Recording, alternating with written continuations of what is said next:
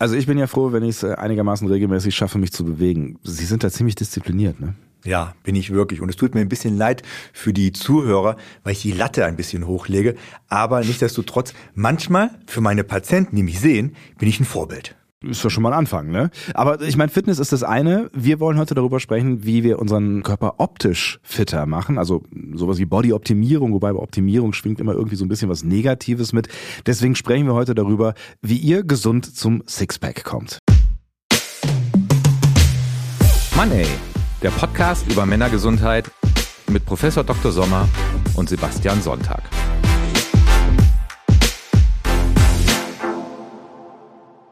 Dr. Frank Sommer, Professor für Männergesundheit und wir sprechen über den 33-jährigen Patrick. Der ist zu Ihnen gekommen. Genau so ist es. Und bevor ich zum Patrick komme, Ja. Sie haben vorhin beim Opener was erwähnt, nämlich den Sixpack. Ja. Ich möchte was klarstellen. Ja. Selbst wenn ich einen 120 Zentimeter eben Umfang am Bauch habe, Ja. kann ich unten drunter Sixpacks haben. Ich kann ja meine Bauchmuskeln richtig trainieren. Und ja, das ist möglich. Nur da ist halt eine Speckschicht obendrauf, so dass ich die nicht sehe. Und wir wollen ein paar Tipps geben, wie die sichtbarer werden, die Sixpacks, die teilweise eben versteckt sind. Das heißt, das Fett muss weg. Genau so ist es. Und das hat dann aber doch wiederum mit Patrick zu tun. Und genau das hat mit Patrick was zu tun. Der 33-Jährige ist zu mir gekommen und das war jetzt vor der Sommersaison Mhm. und er hat gesagt, er möchte eine Top-Bikini-Figur haben. Also lustigerweise ist es ein Mann, Ja. aber er hat gesagt Bikini-Figur, weil irgendwie ist das so ein Ist so ein Wort geworden, ne? ja. Mhm. Und, und trotzdem, jeder Mann versteht das, wenn er auch sagt, ich will eine Bikini-Figur haben. Also unter Männern versteht man sofort, wow, der will nett am, am Strand aussehen. Der Sommerurlaub steht vor der Tür, so Mhm. ungefähr. Das heißt, da geht's dann vor allen Dingen um Bauchfett. Also das war für ihn auch, ich sag jetzt mal, ein Problem. Er wollte, dass man sein Sixpack zum Beispiel sieht. Genau.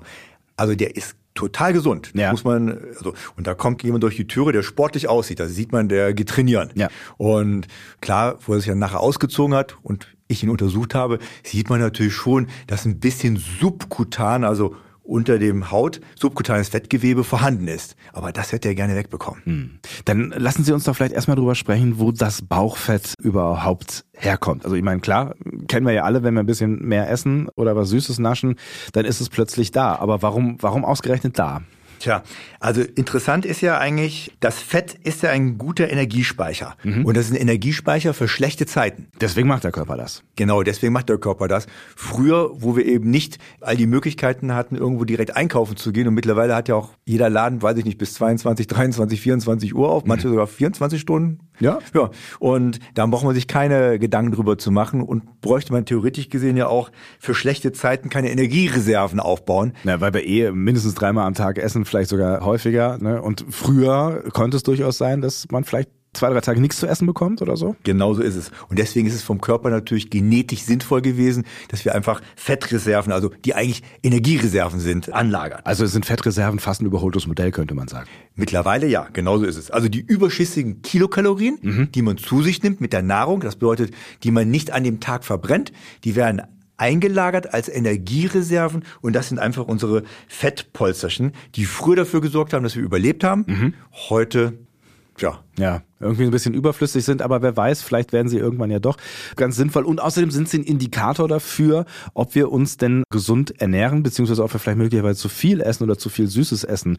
Da gehen wir gleich auch noch ein bisschen genauer drauf ein. Warum kommen die ausgerechnet so in der Bauchregion gerne? Also ne, Körperfett gibt's überall, aber ne, beim Bauch sehen wir es gerne, ne? Das ist genetisch bedingt. Bei der Frau ist es die sogenannte Birnenform, Ja. nämlich die lagert weniger Fettstrukturen am Bauch an, aber dafür mehr an der Hüfte beziehungsweise an den Oberschenkeln. Und bei Männern redet man ja von einer Apfelfigur. Also das ist jetzt sehr simplifiziert, Ja. aber optisch gesehen versteht man das ganz einfach. Und wir Männer sammeln halt einfach genetisch gesehen das meiste Fett, die ganzen Energiereserven in dieser Region ganz einfach an. Und dann kommt dieser schöne äh, Rettungsring irgendwann zum Vorschein. Damit Sie Patrick irgendwas raten können, müssen wir über Fettverbrennung sprechen, weil das Fett soll ja weg. Und das heißt, wir müssen es irgendwie wegbekommen. Wie funktioniert das denn überhaupt im Körper? Also wann wird Fett abgebaut? Also wir haben gelernt, Energiespeicher, wenn Energie gebraucht wird. Genauso ist es. Umgekehrt, wenn Energie, zu wenig Energie mit der Nahrung zu den Körper geführt wird, muss der Körper ja trotzdem irgendwie überleben. Mhm. Alleine eine Gehirnleistung verbraucht Energie. Um den Stoffwechsel aufrechtzuerhalten, selbst wenn wir den ganzen Tag nur im Bett liegen würden, verbrauchen wir Energie, den sogenannten Grundumsatz, wenn wir uns nicht bewegen würden. Und äh, dazu brauchen wir einfach Kilokalorien. Und wenn die zuckerhaltigen Strukturen im Blut oder in den muskulären Strukturen oder in der Leber leer sind, spätestens dann beginnt die Fettverbrennung. Mhm. Und ich sage, das ist schon der erste Mythos, spätestens dann. Weil wir haben ja schon mal vielleicht gehört, ja, Fettverbrennung beginnt beim Sport erst frühestens nach 30 Minuten. Mhm.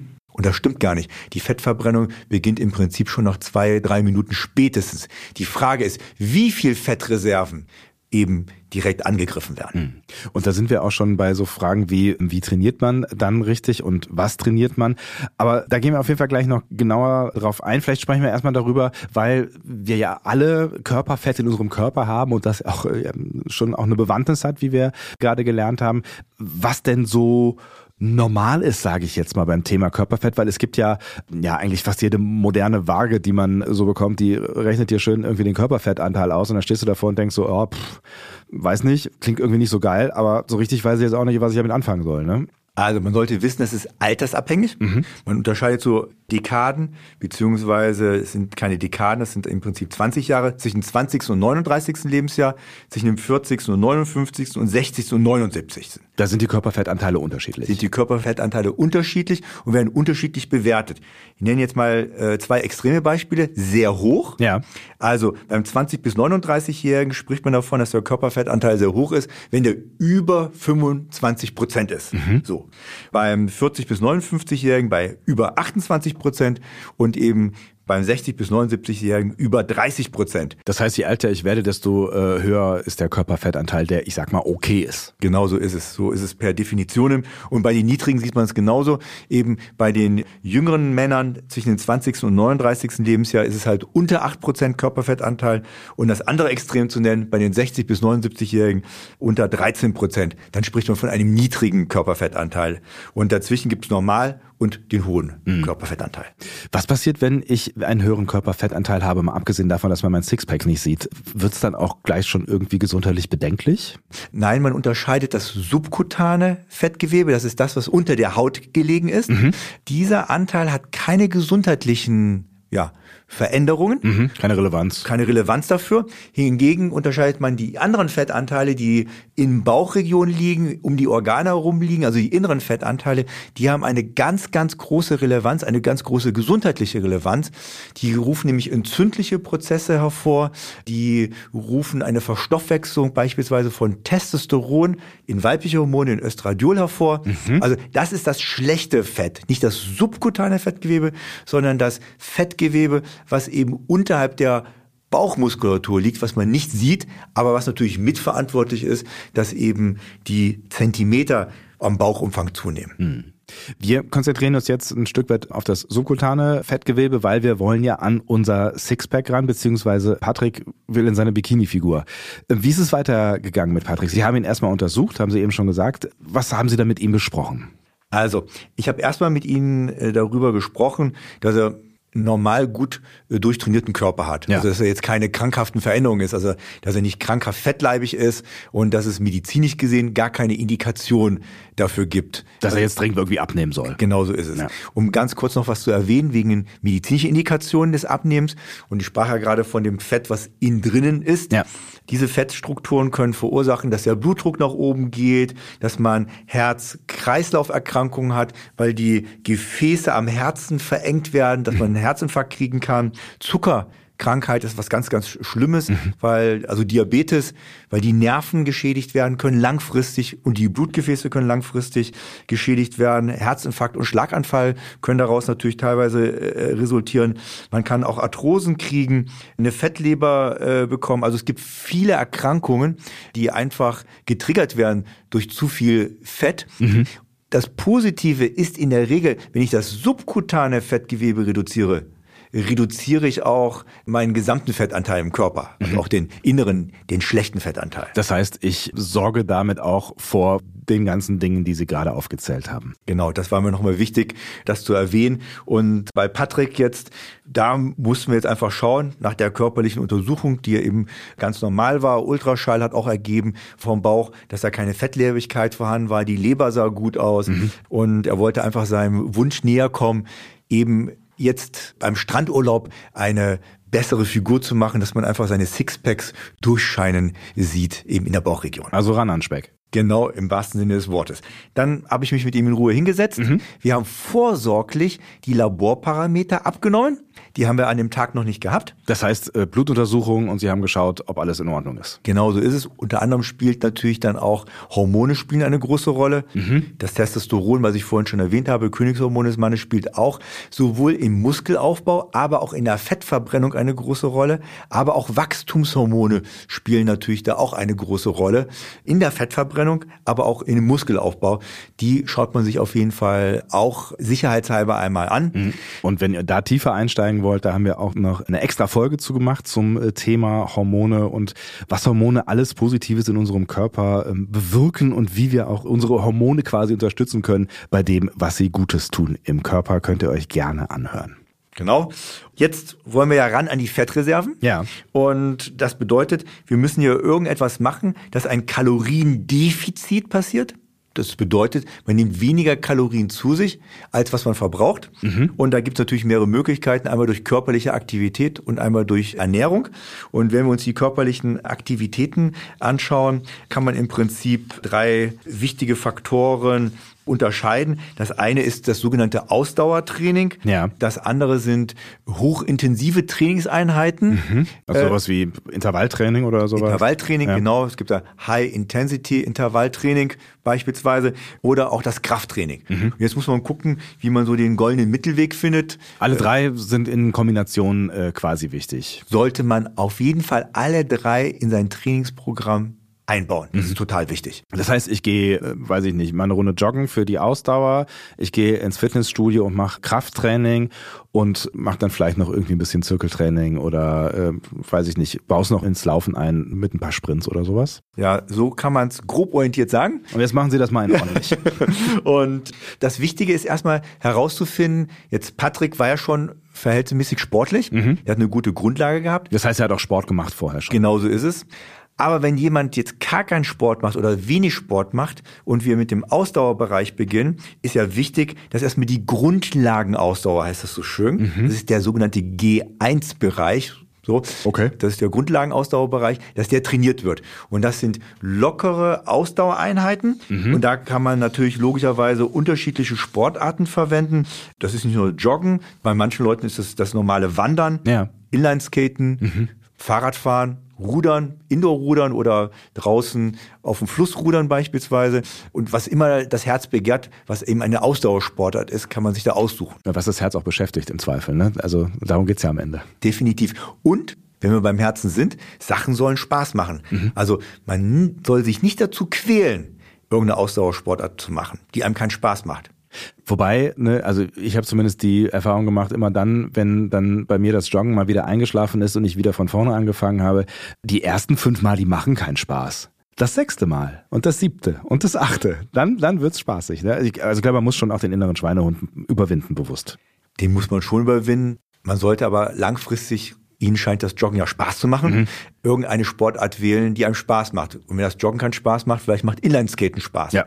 So, das war so ein bisschen die, die Message.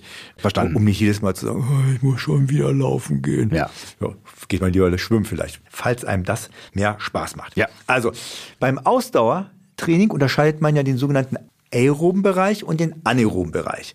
Also Aerob bedeutet, man nimmt genügend Sauerstoff zu sich, mhm. den man benötigt, um Energiereserven freizusetzen. Also und wenn die Atmung schneller wird und so weiter und so fort, ne, also dann ist noch alles im grünen Bereich. Genau. Und man sagt Pi mal Daumen, wenn man sich dabei noch unterhalten könnte. Aber das ist jetzt wirklich nicht sportwissenschaftlich gesagt, aber ja. so, man kann ja nicht äh, die ganze Zeit eine sogenannte spiroergometrische Untersuchung, das ist eine spezielle medizinische Untersuchung, die es dann genau differenzieren kann, bei welchen Herzfrequenzen und bei welcher Belastung man in welchem Bereich ist und wie viel Fett man verbrennt, wie viel Kohlenhydrate man verbrennt. Aber grob orientierend, wenn man noch gut sprechen kann, weiß man, dass man sich nicht überfordert und in der Regel in einem Bereich ist, äh, wo eben gut trainiert werden kann und dass man eben in diesem Grundlagenausdauerbereich sich befindet. Sind da Tracker, äh, also so Wearables, Smartwatches, äh, was es da alles so gibt, äh, sind das Tools, wo Sie sagen, das ist sinnvoll oder ist eigentlich überflüssig. Nö, die helfen. Die helfen mhm. definitiv. Wenn man weiß, was man darauf ablesen kann. Genauso ist es. Die Herzfrequenz spielt natürlich auf jeden Fall eine Rolle. Und wenn man dann noch sogar die Varianzen anbekommt, also in welcher Varianz man in welcher Ausdauereinheit man sich befindet, in der Grundlagenausdauer G1 oder ob man jetzt im anaeroben Bereich ist, da wo man nicht genügend Sauerstoff zu sich nimmt, wenn man diese Übung macht, ist das ja ein gutes Tool, dass man jetzt sofort angegeben bekommt. Also aerober Bereich, ich kann mich noch grob mit jemandem unterhalten, dann gehen wir in den anaeroben Bereich. Und da kann man auf keinen Fall mehr miteinander sprechen, weil da geht einem im wahrsten Sinne des Wortes die Puste aus. Ja. Aber wir bleiben mal kurz im aeroben Bereich. Das ist total wichtig, insbesondere für Anfänger. Die sollten am Anfang fast nur im Grundlagenbereich äh, eins trainieren. Warum? Also nicht nur das Herz-Kreislauf-System, und die Lunge profitieren davon. Also die Blutgefäße werden vorbereitet, die Herzmuskulatur wird vorbereitet, das Blutvolumen wird vorbereitet, die Atmung wird optimal trainiert. Mhm. Auch die Enzyme, die es im Körper gibt, diese Stoffwechselprozesse, die auch für die Fettverbrennung unter anderem verantwortlich sind, werden optimal trainiert, mhm. um dann auch eine Fettverbrennung natürlich optimal zu machen. Die muss man ja so wachrütteln quasi, ja? So ist es. Teilweise werden nicht nur wach gerüttelt, sondern es werden auch neue produziert, damit genügend vorhanden sind von diesen Enzymen, um eben eine optimale Fettverbrennung langfristig zu erzielen. Also das ist wichtig, am Anfang in diesem G1-Bereich bleiben, so wie Sie es gerade genannt haben. Das heißt Ausdauertraining, aber so, dass man nicht aus der Puste kommt. Genauso ist es bei Patrick, der schon länger im Fitnesscenter war ja. und in der Regel ein Warm-up gemacht hatte. Eins von beiden ist auf dem Ergometerfahrrad gefahren, beziehungsweise auf dem Laufband äh, hat er es gemacht, zwischen 20 und 40 Minuten. Der hat schon eine gute Grundlagenausdauer gehabt. Mhm. Das heißt, der konnte, der soll das zwar weiter beibehalten, aber der konnte natürlich schon in höhere Intensitäten gehen. Der konnte nämlich schon eben in dieses HIIT, eben in dieses High-Intensity-Intervalltraining reingehen. Mhm. Und das ist eben genau das Gegenteil vom Dauerlauf, sage ich mal. Hier hat man kurze, hochintensive Belastungen, sieht man an, sowohl an der Herzfrequenz oder man kann dann nicht mehr miteinander reden, logischerweise. Und da ist man dann außer Puste wirklich und das ist, das ist so gewollt. Genau so ist es. Also eine sehr schnelle Erschöpfung tritt da auf jeden Fall ein. Was passiert dabei? Viele glauben ja, dass man währenddessen gar keine Fettverbrennung macht. Mhm. Das stimmt so nicht ganz. Also äh, man muss das ein bisschen biochemisch differenzieren. Mhm. Wenn man eben ganz hart trainiert, äh, erhöht sich ja der Laktatspiegel, dieser Milchsäurespiegel. In den Muskeln. In den Muskeln. Das ist ein bisschen inhibierend. Also negativ äh, für den direkten Fettabbau, mhm. weil da die Enzyme dann nicht ganz äh, mit die Rolle spielen. Aber Laktat wird dann verhältnismäßig schnell eben in den äh, Pausen abgebaut und dann können die Enzyme wieder direkt an die Fettdepots gehen. Da werden Fettsäuren, so kann man sich das bildlich vorstellen, ausgelöst aus den Fettdepots. Damit schmelzen die mhm. und diese Fettsäuren sind dann in unserem Blut drin und darüber können wir dann Energie gewinnen, mhm. um weiter trainieren zu können. Das ist erstmal der erste Punkt und der zweite Punkt ist, wenn man dann, und das ist ganz wichtig, wenn man HIIT, also dieses High Intensity Intervalltraining macht, ja. man sollte nach diesem Training mindestens, wenn es geht, ein bis zwei Stunden eben keine kurzkettigen Kohlenhydrate zu sich nehmen. Also nicht gleich hinter eine Pommes essen gehen. Ja, die Pommes oder Schokolade. Schokolade hat diese äh, kurzkettigen ja. äh, Kohlenhydrate, also alles, wo Zucker drin ist. Ja. Diese ganz kurzen. Weil dann würden sofort die Muskel, das sind sogenannte Glykogenspeicher, also Zuckerspeicher, direkt aufgefüllt und dann gibt es keinen Nachbrenneffekt. Ah. Wenn die Muskeln aber keinen Zucker haben, also kein Glykogen äh, haben, dann hat man einen weiteren Nachbrenneffekt, weil die Speicher werden wieder aufgefüllt und das macht der Körper so, indem er an die Fettreserven geht, die Fettsäuren produziert und darüber dann seine Glykogenspeicher wieder indirekt aufbauen kann. Und das also, ist das Wichtige. Also am besten gar nichts essen nach dem Training oder einfach was Spezielles essen. Also die kurzkettigen Kohlenhydrate, also alles was Die auf jeden Zucker Fall raus, rauslassen. die rauslassen. Ja. Man kann langwirksame äh, Sachen zu sich nehmen. Also ich sage jetzt mal Gemüse, also Brokkoli. Mhm. Ja. Hat ja auch äh, Kilokalorien drin, aber der wird jetzt, der wird langsam verstoffwechselt, um noch so ein Beispiel zu nennen. Also Obst ist kurzkettig, schmeckt ja auch sehr süß. Ja. Also Faustregel vielleicht alles, was sehr süß schmeckt, Finger von lassen. Wir können auf das ganze Ernährungsthema ja gleich noch ein bisschen genauer eingehen, aber lassen Sie uns das äh, Training erstmal zu Ende bringen. Definitiv. Also, das wäre also wichtig, dass man eben sehr intensiv trainiert. Das hilft übrigens auch dem Herz-Kreislauf-System. Es gibt ja auch Spitzen, weil wenn Sie nur in einem Grundlagenausdauerbereich sind, dann dümpeln Sie ja mit so einer Herzfrequenz die ganze Zeit konstant herum. Und man gewöhnt sich auch dran und der Körper gewöhnt sich dran. Genau so ist es. Und das ist mal ganz gut, dass der ab und zu mal so eine Spitze hat. Als Anfänger, so Pi mal Daumen, wenn man da zwei bis drei Einheiten pro Monat, im Monat macht von diesem Intervalltraining, Ja. reicht das vollkommen aus. Ach was. Und davon gehe ich aber aus, dass man vorher mindestens drei bis sechs Monate nur Grundlagenausdauer gemacht hat. Okay. Und erst dann baut man das langsam ein. Also das ist wirklich ein Prozess, ja. Also wenn, wenn ich das so machen will, dann bringt es wahrscheinlich nichts für die Bikini-Figur in diesem Jahr, sondern man muss es perspektivisch machen. So ist es langfristig, genau richtig. Patrick, Ja. der war ja trainiert. Da konnten wir schon sagen, der kann schon sein äh, hochintensives Intervalltraining direkt einbauen. Nämlich einmal in der Woche kann er so ein hochintensives Training zusätzlich machen und der, der reizt seinen Körper und das ist ein neuer Trainingsreiz für ihn und dann regt er eben voll die Fettverbrennung an. Mit neuer Motivation. Genau so ist es. Und der dritte Punkt ist das Krafttraining. Ja. Das ist eben ganz wichtig. Wir sprachen schon davon, Muskulatur verbrennt ja auch in Ruhe Mhm. äh, viele Kilokalorien. Also so gesehen ist muskuläres Training super. Aus zwei Gesichtspunkten. Während des Trainings Ja. verbraucht man Kilokalorien und dann noch, wenn man Muskulatur aufbaut, verbraucht man mehr in Ruhe als vorher. Das heißt, die Muskeln, die verbrauchen quasi auch Energie, wenn sie einfach nur da sind. Genau so ist es. Und die verbrauchen mehr Energie. Also ein Kilogramm Muskulatur verbraucht mehr Energie als ein Kilogramm Fett. Das heißt, wenn es zwei Menschen gibt, die 80 Kilo wiegen und der eine fünf Kilo mehr Fett hat als der andere und der andere logischerweise fünf Kilo mehr Muskeln Ja. hat, dann hat derjenige, der mehr Muskeln hat, verbrennt mehr Kilokalorien. ja, das ist schon mal, glaube ich, ein ganz, ganz wichtiger Punkt, den man ja bei berücksichtigen darf. So, und das bei Patrick, den habe ich empfohlen, dass er eben mindestens zweimal in der Woche sein Krafttraining macht. Ja. Der war sehr hoch motiviert. Da darf man auch auf dreimal in die Woche sein Krafttraining erhöhen. Aber ne, nur damit ich das richtig verstehe, Ausdauer bleibt und das Intervalltraining auch. Das heißt, man muss richtig ran. Und die Regel ist ja so, man macht 50-50, also man favorisiert weder das Krafttraining, noch favorisiert man das Ausdauertraining. Das bedeutet, die Hälfte der Trainingseinheit macht man eben Ausdauer, Querstrich dieses Hochintensivitätstraining. Ja. Und die andere Hälfte macht man halt äh, das muskuläre Training, würde man einfach gestalten. Also macht der Patrick dann quasi sechsmal die Woche Sport. Weil der so hoch motiviert war. Ja. So, Der wollte, auch- ja, der wollte ja auch schnell zu Ergebnissen kommen. Genau so ist es. Die Sommersaison stand vor der Tür. Ja. Aber grundsätzlich wird es auch ausreichen, zwei Trainingseinheiten muskuläre Übungen zu machen und zwei Trainingseinheiten Ausdauer eben zu machen pro Woche. Ja. Wichtig ist bei den muskulären Übungen, vielleicht denken einige Zuhörer, ich muss dafür ins Fitnesscenter gehen. Muss man nicht. Okay. Man kann muskuläre Übungen mit seinem Körper machen. Drei mal drei mal drei, dieses Trainingssystem habe ich erfunden. Das sind drei Übungen, dreimal in der Woche für drei Minuten. Also das ist für jemanden, der natürlich nicht im Fitnesscenter ist, der sonst keine körperlichen Übungen gemacht hat, ist das der Einstieg, so, so etwas zu machen. Dazu muss, man, muss ich sagen, werden drei Grundübungen genommen. Ja. Grundübung ist Kniebeuge, Liegestütz und der umgekehrte Liegestütz, also eine Zugübung. Und anhand des Liegestütz möchte ich das kurz einmal erläutern. Wenn man lange keinen Sport gemacht hat, müssen viele einen Liegestütz erstmal gegen die Wand machen. Also kann man das nachvollziehen, was ich meine? Das heißt, Weil, man- weil man sich selber erst gar nicht hochbekommt, weil man nicht genug Muskeln in den Armen hat. Genau so ist es. Dann geht man auf den Boden, aber auf die Knie. Und das ist die nächste Übung. Ach was. Und dann nimmt man die Knie immer weiter. Also desto näher die Knie nahe der Oberarme sind, desto einfacher ist es. Ja. Und desto weiter die Knie von den Oberarmen weggehen, desto schwerer wird's, bis man dann plötzlich die Knie ganz gestreckt hat, dass man die normalen Liegestütz macht, wie man es halt kennt. Ja. Je nachdem, wie fit man ist, steigt man dann in diesem Programm ein.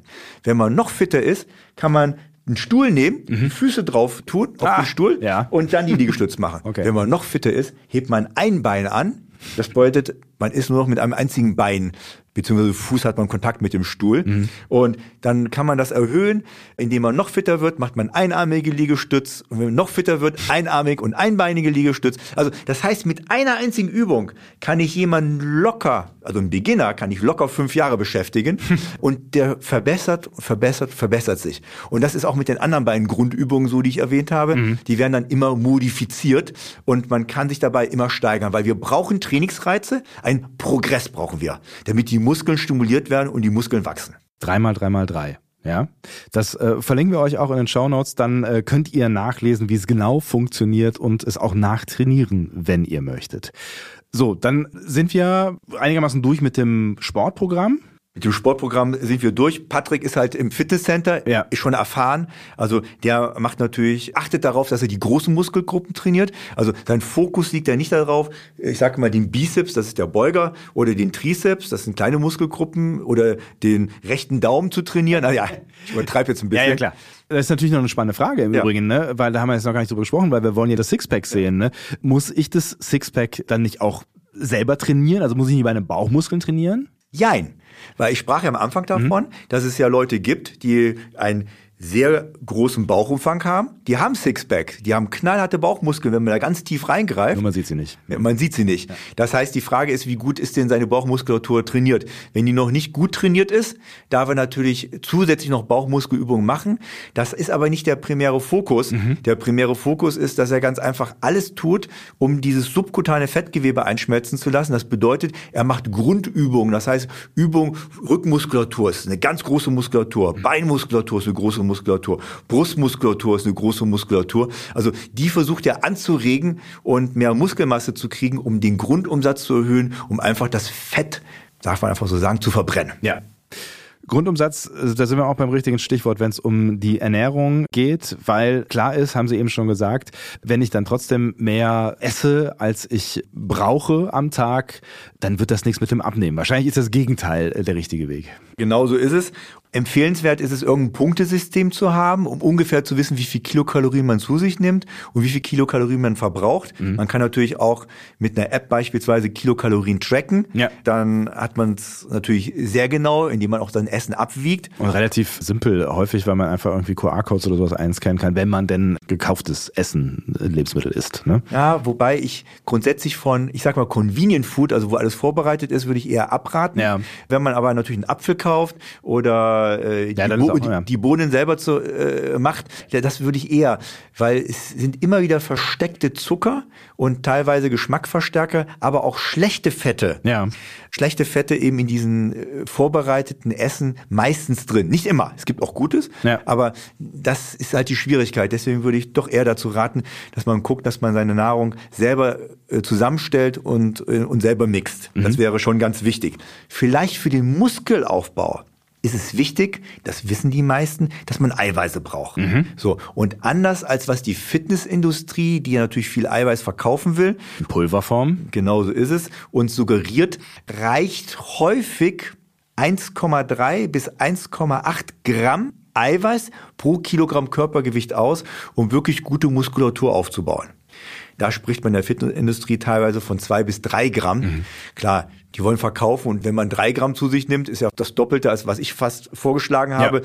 Desto schneller wird der Pott leer und desto häufiger kaufe ich ein. Ja, das ist natürlich so ein Punkt. Aber, aber brauche ich den Pott überhaupt? Kann ich das nicht auch über die Nahrung regulieren? Kann ich über die Nahrung regulieren? Jetzt wird es aber schwierig. Sie wollen ja auf ihre Kilokalorienzahl achten. Ja. Da läuft man Gefahr, dass man zu viele Kilokalorien zu sich nimmt, mhm. wenn ich dieses Eiweißgehalt eben erreichen will. Verstehe. Und sie wollen ja eigentlich ein bisschen ins Kilokaloriendefizit kommen. Mhm. Faustregel ist, damit es auch gesund ist, dass man nicht mehr als 500 Kilokalorien pro Tag Defizit hat. Mhm. Also muss man seinen Grundumsatz kennen und zieht dann quasi die 500 Kilokalorien ab nicht nur den Grundumsatz, wenn man nur im Bett liegen Stimmt. würde, wäre es der Grundumsatz. Ja. Äh, die meisten Leute müssen noch ein bisschen nebenher arbeiten gehen und, und gehen einen Segen noch ins Fitnesscenter oder gehen draußen joggen oder äh, machen ihre dreimal dreimal drei Übungen zu Hause. Das heißt, die müssen sie obendrauf noch rechnen, wie viel Kilokalorien man diesbezüglich verbraucht. Sehen Sie, ich lasse die Fachwörter lieber bei Ihnen. So, ja, haben wir das auch geklärt. Also Eiweiß ist wichtig, einfach um die Muskulatur eben gut aufzubauen. Das heißt, aber da würden Sie dann auch zu einem Nahrungsergänzungsmittel greifen im in, Zweifel. In diesem Falle ja, mhm. weil man ja hochprozentige Eiweiße zu sich nehmen kann und dementsprechend hat man keine zusätzlichen Stoffe, die die Kilokalorien nach oben pushen. Hm. Gibt es sonst Tipps, die Sie jetzt im Bereich Ernährung hier noch weitergeben können oder auch Patrick weitergegeben haben? Also ne, selbst die Nahrung zusammenstellen, selber kochen, auf Zucker achten, also die am besten hm. rauslassen. Darüber hinaus? Also darüber hinaus viel trinken. Ach, was? Aber nicht Alkohol. das war nicht ja. mein Tipp. Äh, viel trinken. Das sind Wasser, also oder isotonische Getränke, die kaum Kilokalorien haben. Wasser hat ja gar keine Kilokalorien. Ja. Oder auch Tees, die eben auch keine Kilokalorien haben, also keine gesüßten Tees äh, zu sich nehmen. Das wäre eine Möglichkeit. Als erstes, Wasser senkt den Appetit, mhm. weil sie füllen die Magenregion, wenn der Magen aufgebläht ist. Man kann aus ernährungsphysiologischer Weise, kann man es vorsichtig betrachten. Ich finde es gut, ein großes Glas Wasser, 300 Milliliter, ah, äh, hinter der Hand gehalten. Keiner hört's ja äh, von den Kollegen bis zu einem halben Liter ja. Wasser äh, vor dem Essen zu sich nehmen. Da haben sie schon mal eine gute Magenfüllung. Da werden sie schneller satt. Also mhm. das ist die Sache. Des Weiteren dehydriert man nicht. Also man verliert nicht, also der Körper verliert kein Wasser, deswegen muss man, also man dehydriert nicht, wenn man genügend Wasser zu sich nimmt. Klar. Deswegen ist es halt wichtig, dass man Flüssigkeit hat. Und interessant ist, und das stimmt wirklich, auch wenn es ab und zu mal ein paar Notizen dazu gibt oder Meldungen dazu gibt, die negativ angehaucht sind, wenn Sie Wasser zu sich nehmen, was nicht der Körpertemperatur entspricht, ja. äh, das hat ja keine Kilokalorien, muss es erstmal aufgeheizt werden zur Körpertemperatur. Das bedeutet, sie verbrauchen Kilokalorien, um Wasser aufzunehmen. Also kaltes Wasser trinken. Kaltes Wasser, muss man vorsichtig sein, es sollte ja. auch nicht zu kalt sein. Aber kaltes Wasser ist nicht nur kilokalorienneutral, sondern verbraucht es auch noch. Und ich würde versuchen, wenn man auf der Arbeit ist, immer ein Glas Wasser neben sich stehen haben, wenn, wenn das möglich ist, je nachdem, welche Tätigkeit man hat, damit man immer sich dran erinnert, ah, hier ist mein Glas Wasser. Wenn es leer ist, sofort nachfüllen mhm. und am besten ein großes Glas nehmen, dass es wirklich gleich 300 Milliliter sind, damit man regelmäßig eben sowohl den Magen beschäftigt hält, dass eben das Hungergefühl nicht so schnell eintritt und zusätzlich, dass man immer gut hydriert ist. Wie ist es mit anderen Getränken? Kaffee? Wenn ich jetzt nicht gerade Zucker reinkippe oder mit der Hälfte Milch trinke? Ich sehe den Kaffee so, ich finde eine Tasse Kaffee ist in Ordnung, ist ja auch teilweise stoffwechselanregend, ja. muss man dazu sagen. Trotzdem würde ich immer aufpassen, weil es kann immer auch negative Effekte geben. Also das in Maßen. Es gibt auch gewisse Tees, wie grüner Tee, in Maßen. Mhm. Nicht übertreiben. Eine Tasse würde ich sehr gut finden. Zwei Tassen hängt schon ein bisschen ab und irgendwann müssen wir auch den Cut schaffen. Mhm. Jetzt haben Diäten, ne, und jetzt sind wir ja gerade in dem Bereich, oder auch Fasten, ne, wenn wir zum Beispiel eine Mahlzeit weglassen, dann kommen wir vielleicht auch in diesen Bereich, in den wir gerade rein wollen, auch immer so, so ein bisschen negativen Ruf. Gibt es irgendwelche Risiken, die Sie da sehen, wenn ich anfange zu fasten oder zu Diäten? Ich würde gerne Diäten unabhängig von Fasten einmal beleuchten. Ja. Also Diäten würde ich grundsätzlich von abraten. Also gut, es gibt manchmal medizinische Indikationen, das ist klar. Aber solange keine medizinische Indikation gegeben ist, nur weil ich abnehmen möchte, halte ich das für nicht sinnvoll. Ja. Warum? In der Regel ist es immer eine Mangelernährung, in, in der Regel, die man eingeht. Weil, weil man irgendwas fehlt, weil man irgendwas rauslässt. Ja, mhm. weil dann gibt's die Ananas-Diät oder die Apfel, ja, die essen dann den ganzen Tag nur Äpfel oder den ganzen Tag nur Ananas. Ja. Das kann man sich, wenn man ehrlich ist, schon vorstellen, da müssen irgendwelche Defizite entstehen. Ja. So, deswegen würde ich davon grundsätzlich abraten. Ich würde sagen, die normale Gewicht der Ernährung sollte man zu sich nehmen. Immer darauf achten, dass man genügend äh, Gemüse zu sich nimmt, mhm. weil Gemüse lässt den Blutzuckerspiegel nicht nach oben schnellen, mhm. sondern da sind in der Regel langkettige Kohlenhydrate drin, die sind auch langfristig für die Energieversorgung in Ordnung. Der Insulinspiegel bleibt schön äh, niedrig unten, rufen also keine Heißhungerattacken hervor. Und wo Und, Sie eben von Mangelernährung gesprochen haben, Vitamine spielen da sicherlich auch eine Rolle. Ne? Genau so ist es. Da sind Vitamine drin, Ballaststoffe. Also da würde ich schon einen großen äh, Fokus drauf legen. Etwas Obst ist auch immer gut, auch wenn da kurzkettigere Zucker drin sind, aber auch eben wegen den Vitaminstrukturen ist es eben ganz entscheidend, darauf zu achten. Was schlagen Sie dann vor, damit ich den Umsatz quasi reduziere? Weniger essen in den Mahlzeiten einfach oder eine Mahlzeit weglassen? Intervallfasten ist ja auch durchaus ein Trendthema gerade. Ja. Ne? Da gibt es ganz neue Studien drüber. Warum ist dieses Intervallfasten so erfolgreich? Allen Anschein nach ist das deswegen so erfolgreich, weil man in diesen acht Stunden, also es gibt ja verschiedene Arten von Intervallfasten. Es gibt ja Intervallfasten an einem Tag, wo man ja acht Stunden am Tag Nahrung zu sich nehmen kann. Ja. Und die restlichen 16 Stunden fastet man, dass man in diesen acht Stunden eben weniger Kilokalorien zu sich nimmt, als wenn ich den ganzen Tag so viel essen durfte, wie ich wollte. Klar. Das ist erstmal die Sache. Es gibt auch andere Intervallfastenmöglichkeiten, dass man ja einen Tag oder zwei Tage komplett fast gegen Null geht oder nur 500 Kilokalorien zu sich nimmt. Also gibt es ja unterschiedliche Methoden. Ja.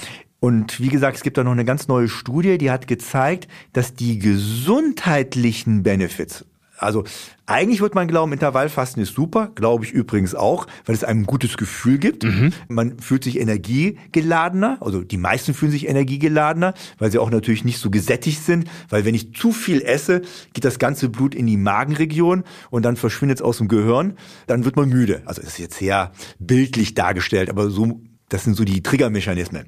So, diese Studie hat ergeben, dass die gesundheitlichen Benefits, die man sich dadurch versprochen hat, in Wirklichkeit nicht vorhanden sind. Okay. Aber man nimmt halt weniger Kilokalorien zu sich, weil man eben eine, in einer kürzeren Zeit nur essen darf. Also Das kein Allheilmittel, aber in diesem Fall ein Mittel zum Zweck. definitiv, wenn man damit gut zurechtkommt, kann man das auf jeden Fall empfehlen. Gibt es eigentlich Männer, die leichter oder schwerer abnehmen? Auch eine sehr gute Frage und gut, dass wir von Männern sprechen. Testosteron, Königshormon des Mannes, spielt auch da wiederum eine ganz große Rolle. Eigentlich fast immer, ne? Ja, fast in jedem Lebensbereich, Ja. so ist es. Ob man leistungsfähig auf der Arbeit ist, ob man äh, sexualitätsmäßig eine gute Libido hat oder Erektion hat, also immer wieder begegnet uns dieses Königshormon. Und jetzt auch beim Abnehmen und beim Muskelaufbau.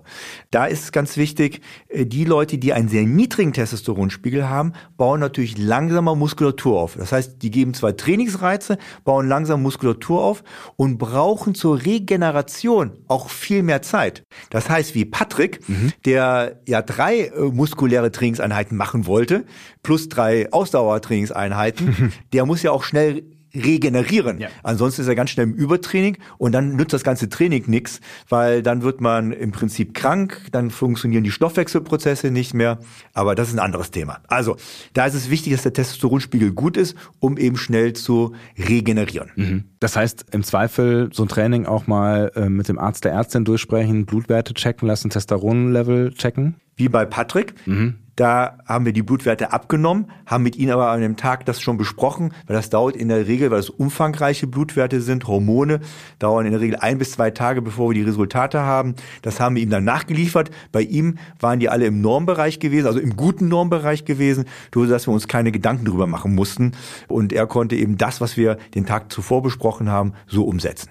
Haben Sie Patrick danach nochmal wieder gesehen? Hat er es geschafft mit seiner Bikini-Figur? Äh, nee, ich habe ihn nicht wieder gesehen, aber er hat mir eine E-Mail geschrieben Mhm. und hat gesagt, er fand das super anregend, das zu machen. Und hat er dir dann tatsächlich auch noch ein Foto angehängt?